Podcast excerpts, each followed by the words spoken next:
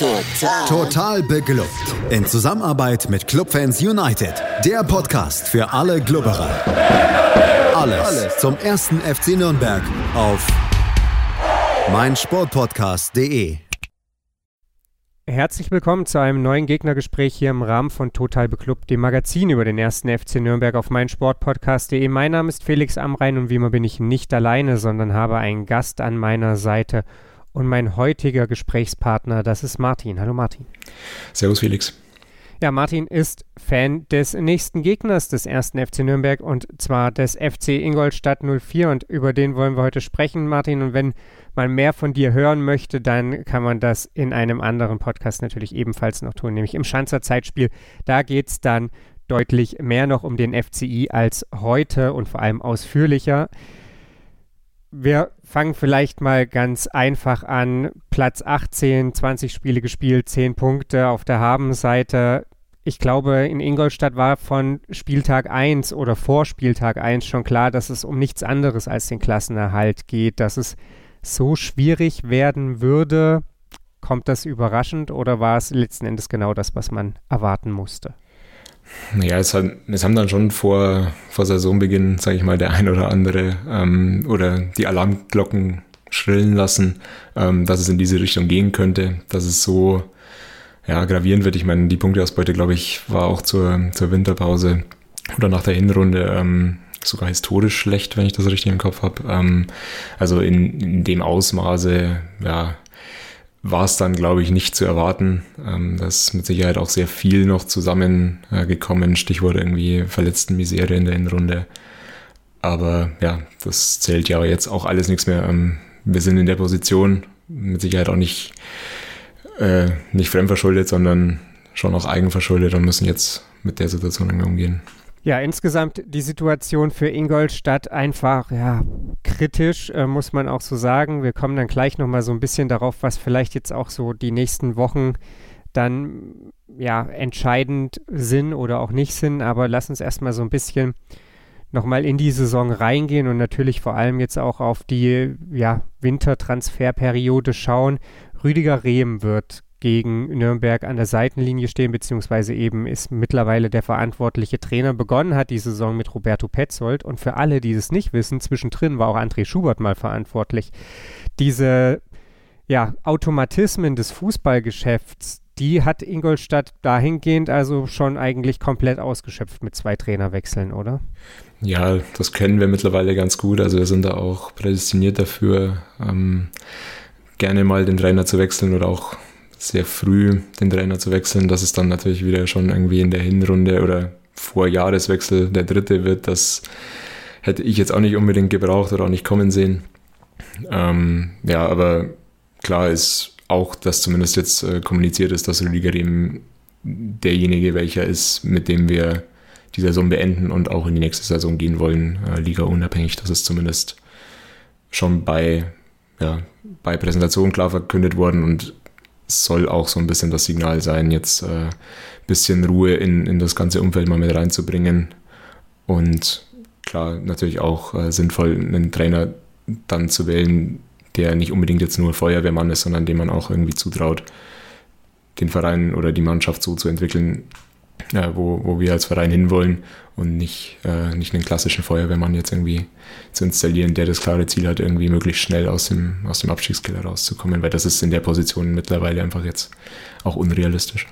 Du hast es angesprochen, jemand, der die Saison zu Ende bringt äh, und vielleicht auch dann eben vor einem möglichen Abstieg dann ja eben auch schon die, die Zeichen in Richtung Zukunft stellt. Ich frage mich, ist es auch schon so ein bisschen in Richtung Zukunft geschaut, wenn man das Transfergebaren des FCI im Winter anschaut. Für mich wirkt das noch sehr, sehr in Richtung Gegenwart. Also vielleicht um es ganz kurz für alle Hörenden mal so ein bisschen einzuordnen. Man hat einerseits fünf Spieler aus dem Kader gestrichen, darunter unter anderem Maximilian Beister und Marc Stendera, der sich überhaupt nicht amused zeigte darüber und hat andererseits äh, insgesamt sechs Spieler geholt jetzt im Winter, unter anderem Nuno Sapai von Kräuter Fürth, äh, Dejan Stojanovic kennt man, glaube ich, noch, der kam aus Middlesbrough, ähm, auch aus Heidenheim mit Florian Pick kam jemand, den man kennen könnte. Das ist schon nochmal so ein wir versuchen alles Momentum, das man da kreieren möchte, oder? Ja, zum Teil würde ich da zustimmen. Also ich, ich stimme da auch zu, dass es schon Spieler sind, die, glaube ich, auch in der zweiten Liga ähm, weiterhelfen können. Das müssen sie auch. Also das ist auch der klare Plan gewesen. Ähm, vielleicht Versäumnisse aus dem Sommer auch nochmal so weit abzufangen und jetzt sozusagen auch einen ja, wettkampffähigeren äh, Zweitligakader zustande zu bringen. Aber es ist schon ähm, dem Vernehmen nach auch bei jedem Spieler so, dass wir da irgendwie die, die Zügel in der Hand halten, äh, die notfalls auch in, in der Liga, äh, in die dritte Liga dann mit, mit runterzunehmen. Ähm, ich glaube, es sind noch irgendwie ein, zwei Laien, die, die eine Kaufoption dann haben. Das heißt, da wird man dann mit Sicherheit auch irgendwie abwägen, ob äh, ja, das Gehalt in, in einem Drittligakader irgendwie ins Gefüge passt. Aber die Planungen sind, so sind es zumindest kommuniziert, auch langfristig angelegt. Aber ich stimme dir schon zu, dass es ähm, auch Spieler sind, die, die uns jetzt hier weiterhelfen sollen. Ne? Qualität ist ja irgendwie so ein Stichwort, das das vielleicht ganz gut überleitet zu dem, warum steht Ingolstadt da, wo sie stehen und was ist vielleicht eben das größte, größte Manko. Wenn man nochmal so ein bisschen einfach die Tordifferenz anschaut, 15 geschossene Tore in 20 Spielen, 41 bekommene Tore, dann wirkt es erstmal so ein bisschen pari-pari, habe ich den Eindruck, aber ich glaube tatsächlich, dass es vorne fast das größere Problem gibt, auch wenn es natürlich die eine oder andere saftige Packung gab gegen Darmstadt in der Hinrunde, gegen St. Pauli in der Hinrunde. Aber gut, da, da entscheiden sich, glaube ich, nicht Abstiege in, in solchen Spielen. Würdest du da zustimmen, dass das Problem eher vorne liegt oder ist es schon auch ein Problem, das in der Abwehr zu suchen ist? Also ich hätte jetzt vor der Wintertransferperiode eher sogar die Abwehr ähm, als, als Schwachstelle ausgemacht. Ähm, weil du natürlich, wenn du gegen den Abstieg spielst und dann sehr, sehr einfach, und das ist uns wirklich häufig passiert, irgendwie mit dem ersten Torschuss des Gegners in Rückstand gerätst, dann, dann ist das natürlich nicht förderlich. Ähm, mittlerweile haben wir jetzt da ein bisschen, bisschen nachgerüstet, ähm, auch mit, vor allem in der Innenverteidigung, ähm, das befürworte ich sehr, ähm, da war definitiv Verbesserungsbedarf mit, ähm, wie sich jetzt die Spieler da präsentieren, wenn wir noch sehen, die haben beide, ähm, Muslio und ähm, Stevanovic, noch, noch keinen Ligaeinsatz jetzt gehabt. Ähm, das wird man dann sehen, ob das, das das Problem adressiert. Für vorne, ja, da stimme ich dir zu. Ähm, das ist auch so ein altbekanntes Ingolstädter Problem. Also auch selbst in der, in der dritten Liga, als es um den Aufstieg ging, war es jetzt nicht so, dass wir da wirklich Goalgetter vorne drin hatten. Ähm, Klar haben wir da in der Zeit dann mehr Tore geschossen.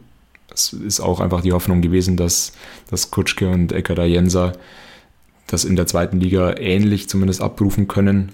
Ähm, ja, wenn man jetzt die Torausbeute ansieht, dann, dann sieht man auch, dass das nicht funktioniert hat. Vor allem Ayensa, der eigentlich, würde ich sagen, zumindest äh, vor der Saison der, der qualitativ beste Spieler in diesem Kader war hat immer noch kein Zweitligator geschossen. Das ist, äh, nagt natürlich dann, dann auch äh, an so einer Mannschaft. Jetzt wurde kurz vor, vor Transferschluss noch äh, Soleimani von, von Hannover verpflichtet.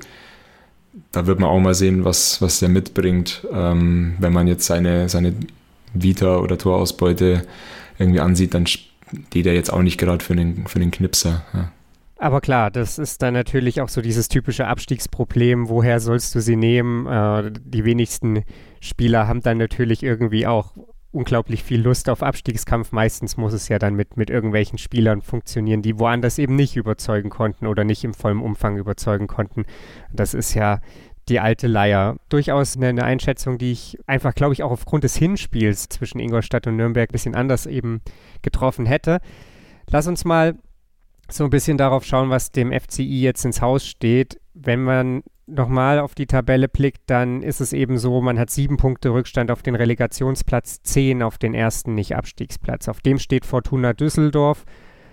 Mal gucken, welchen Weg deren Saison noch nimmt, aber zehn Punkte sind halt auch einfach eine Hausnummer in 14 Spielen, die ja auch nur noch zu spielen sind.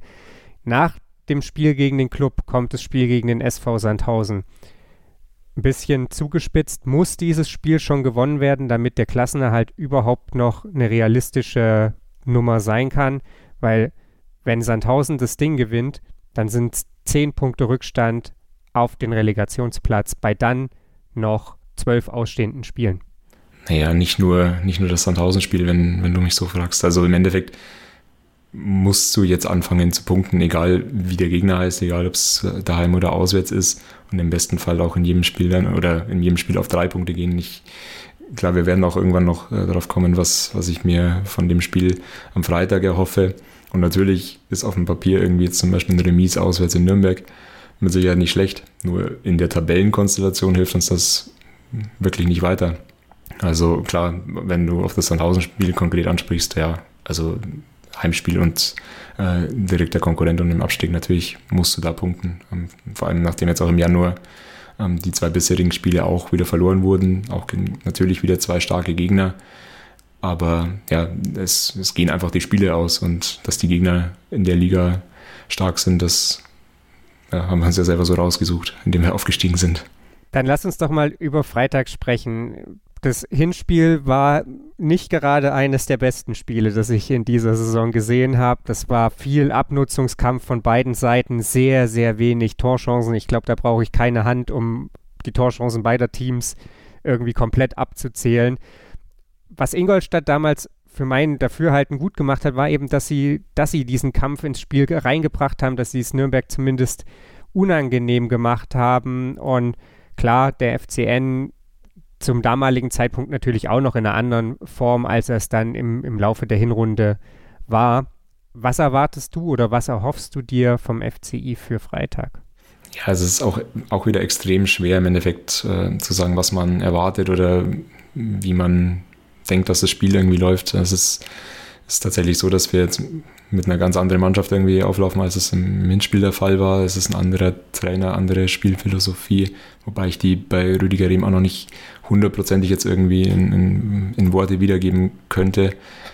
Ähm, ich glaube aber, dass es ähnlich wieder darauf ankommt, also auf einen ja, Abnutzungskampf, äh, den, den Rehm schon auch irgendwie einfordert. Auch jetzt, du hast vorher die, die fünf Spieler angesprochen, die ja, mehr oder weniger aussortiert wurden. Das sind auch, oder da ist der Grund hauptsächlich auch der gewesen, dass die nicht in das Anforderungsprofil irgendwie reinpassen, also ein laufintensives, ähm, ja auch ein kampfstarkes Spiel. Insofern muss es ja auch in diese Richtung irgendwie gehen. Ich glaube schon, dass, dass weiterhin auch ähm, der Fokus auf einer stabilen Defensive liegen wird. Also ich weiß nicht, ob ich jetzt äh, ja, allen, allen neutralen Zuschauern auch irgendwie ein großartiges Fußballspiel da versprechen kann. Das könnte ähnlich laufen wie im Hinspiel. Das würde ich, glaube ich, auch nicht machen. Also ich glaube auch, das wird ein Spiel, das, das nicht unbedingt äh, ja, ein, ein Leckerbissen für, für alle neutralen Zuschauer wird.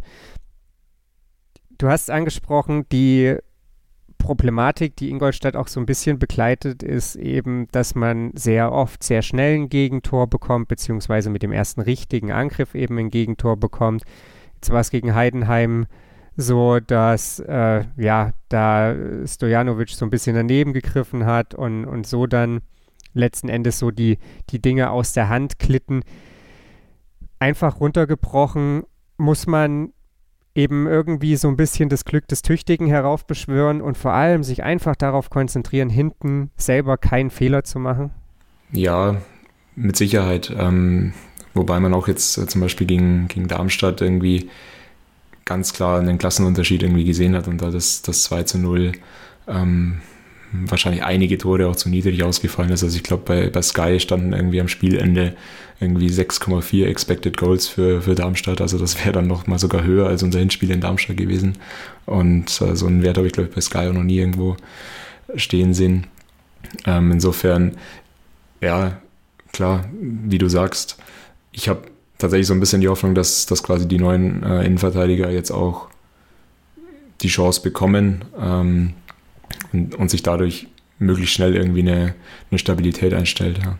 Dann dürfen wir gespannt sein, ob diese Stabilität in Ingolstadt noch zustande kommt oder ob ja der Zug dann schon ganz schnell eben auch in Richtung dritte Liga fährt und ja, welchen, welchen Weg der FCI dann da einschlägt und mit welcher Perspektive man dann eben die verbleibenden Spiele womöglich gestaltet. Ich bedanke mich auf jeden Fall bei dir, Martin, für deine Einschätzung rund zum FCI und kann nur nochmal sagen, wer mehr über Ingolstadt wissen möchte, dem sei der Podcast Schanzer Zeitspiel ans Herz gelegt, den ich euch in den Show Notes verlinke. Wir hören uns hier auf jeden Fall gleich nochmal wieder, denn wir haben wieder einen Klassiker für euch, den der FC Ingolstadt und der erste FC Nürnberg teilen. Welcher das ist, hört ihr gleich hier bei Total Beklubbt auf meinsportpodcast.de. Hey, Malte Asmus von meinsportpodcast.de hier. Ab März geht's weiter mit unseren 100 Fußballlegenden. Staffel 4 bereits. Freut euch auf Zlatan Ibrahimovic, Michel Platini, Cesar Luis Minotti, Paolo Maldini, um nur mal vier zu nennen. Und bis wir mit der vierten Staffel kommen, hört doch einfach nochmal rein in die bisherigen drei Staffeln. Ronaldinho, Sepp Meyer, Gary Lineker, Lothar Matthäus und viele weitere warten da auf euch. 100 Fußballlegenden. Jetzt. Überall, wo es Podcasts gibt. Verweiler doch, du bist so schön. Die Anzahl der Spiele gegen den FC Ingolstadt ist gering und liegt aufgrund der beiden Vereinsgeschichten auch eher in der jüngeren Vergangenheit. Viel interessanter als die eigentliche Partie unseres heutigen FCN Classics ist ihr Kontext. Die Saison 2014-15 war für den FCN in zweierlei Hinsicht ein Umbruch. Erstens war es die Folgesaison des achten Erstligaabstiegs. Zweitens trafen den Klub mit diesem Abstieg mehrere personelle Veränderungen, sowohl im Kader als auch auf der Trainerbank. Gespannt war man als Anhänger des FCN auf die Reaktion des Vereins nach dem desaströsen Abschneiden in der Spielzeit 13-14. Die Trainer Michael Wiesinger, Roger Prinzen und Gerd-Jan Verbeek brachten es nur auf eine Bilanz von schmalen 26 Punkten nach 34 Spielen. Zwar war es Verbeek zeitweise gelungen, der Mannschaft nach der erfolglosen Phase unter Wiesinger Ansätze von Fortschritten im Offensivspiel zu vermitteln. Doch neben erkennbaren spielerischen Verbesserungen blieben die Punkte aus. Auch die vielleicht zu späte Beurlaubung von Verbeek drei Spiele vor Saisonende konnten den Direktabstieg der Nürnberger nicht verhindern. Für die anstehende Zweitligasaison wurde Valerian Ismail engagiert. Ein Experiment, denn der Franzose kam zwar mit reichlich Erfahrung als Bundesligaspieler an den Pfalzner Weiher, als Trainer konnte er lediglich zwei Stationen und einen Meistertitel in der Regionalliga Nord vorweisen, dazu auch noch beim Klub mit dem höchsten Marktwert der Liga, dem VfL Wolfsburg II. Aufgrund des Abstiegs verzeichnete der Klub im Sommer den Abgang des nahezu kompletten Erstligakaders um Mike Franz, Makoto Hasebe, Marvin Plattenhardt, Daniel Ginczek und Josip Trimic.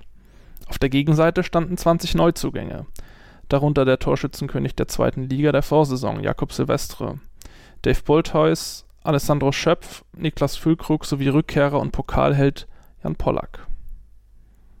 Doch die Kombination einer planlos zusammengestellten und nicht eingespielten Mannschaft sowie einem unerfahrenen, teils überforderten Trainer, der zeitweise lediglich durch seinen Modegeschmack von der Seitenlinie aus Akzente setzen konnte, führte bereits nach 13 Ligaspielen zu Ismails Entlassung. Es blieben die magere Ausbeute von 14 Punkten und Tabellenplatz 14. Sein Nachfolger, der Schweizer René Weiler, sollte sich in seinem ersten Spiel als Clubtrainer direkt beweisen dürfen, denn der damalige Tabellenführer Ingolstadt gastierte am 14. Spieltag im Max-Morlock-Stadion.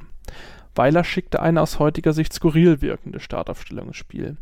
Neben eben Hofland, der sein Startelfdebüt gab, spielte Jürgen Mössmer vor Keeper Patrick Rakowski in der Innenverteidigung Celuska und Pinola begannen auf den Außen, Jan Pollack und Robert Koch bildeten das defensive Mittelfeld, davor standen Candeias, Schöpf und Füllkrug. Jakob Silvestre war alleinige Spitze. Ralf Hasenhüttel, der damalige Trainer der Schanzer, stellte eine bisher in dieser Saison noch ungeschlagene Mannschaft um Marvin Matip, Pascal Groß, Matthew Leckie und Lukas Hinterseher auf.